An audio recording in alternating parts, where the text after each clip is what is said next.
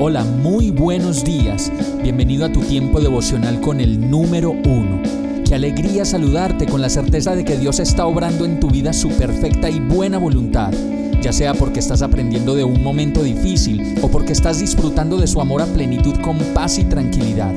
Llegó la hora de tomar tu Biblia, pues de seguro Dios te va a hablar, te va a reconfortar y lo mejor de todo, te va a dar las respuestas que estabas buscando. ¿Qué esperas? Vamos, súbete de una vez en este pequeño pero eterno vuelo devocional con destino al cielo. Y el mensaje de hoy se llama Hipócritas. Marcos 7:6 dice, Jesús contestó, Hipócritas, Isaías tenía razón cuando profetizó acerca de ustedes, porque escribió, Este pueblo me honra con sus labios, pero su corazón está lejos de mí.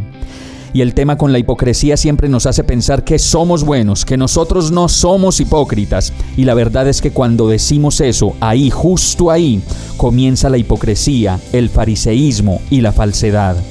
Todos tenemos un lado en donde la guerra de las apariencias nos ganan y en donde la hipocresía, así la odiemos y parezca tan repugnante, aparece y entonces nos comportamos como fariseos. Por eso así como nos identificamos el día de ayer con el burrito que carga a Jesús en la entrada triunfal, hoy podemos preguntar, ¿con qué personaje de esta semana te identificas tú?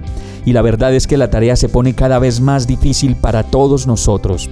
¿Con qué personaje te identificas? ¿Con Pedro negando a Jesús? ¿Con Judas vendiéndolo? ¿Con Mateo? ¿O con la madre de Jacob y de Juan pidiendo un lugar especial para sus dos hijos al lado del trono de Dios? con el joven rico que hacía muchas obras pero no podía desprenderse de su dinero, o con los administradores de la viña que decidieron matar hasta el hijo del dueño para quedarse con sus posesiones, ¿con qué personaje te comparas tú? ¿Con el siervo despiadado que no perdona la deuda de quien le debe? ¿O con Tomás que aún después de las señales de Jesús sigue lleno de incredulidad? ¿O con Herodías que a través de su hija pide la cabeza de Juan el Bautista ante Herodes? ¿O con los fariseos que preguntan por el impuesto del templo y del César? ¿Con qué personaje te identificas tú? ¿Con el leproso que nunca vuelve a Jesús para agradecer su sanidad? ¿O con el hijo que dice sí voy pero no va? ¿O con los invitados que nunca asisten al banquete de bodas? ¿O con los fariseos que ni entran ni dejan entrar? ¿Con qué personaje te identificas tú? ¿Con las jóvenes que tienen el aceite a medias y cuando llega su Señor ya no les alcanza? ¿O con Pilatos lavándose las manos? ¿O finalmente con los soldados romanos burlándose de Jesús, que incluso en esta época se hacen llamar soldados o militantes anticristianos? Y de ellos hay muchas variedades en el mundo entero.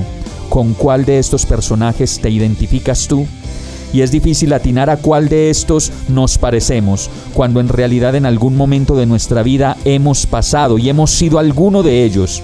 Pero la palabra dice que Él perdona todos mis pecados y sana todas mis enfermedades. Y el Salmo 143 dice, Dichoso aquel cuya ayuda es el Dios de Jacob, cuya esperanza está en el Señor su Dios, creador del cielo y de la tierra, del mar y de todo cuanto hay en ellos y que siempre mantiene la verdad.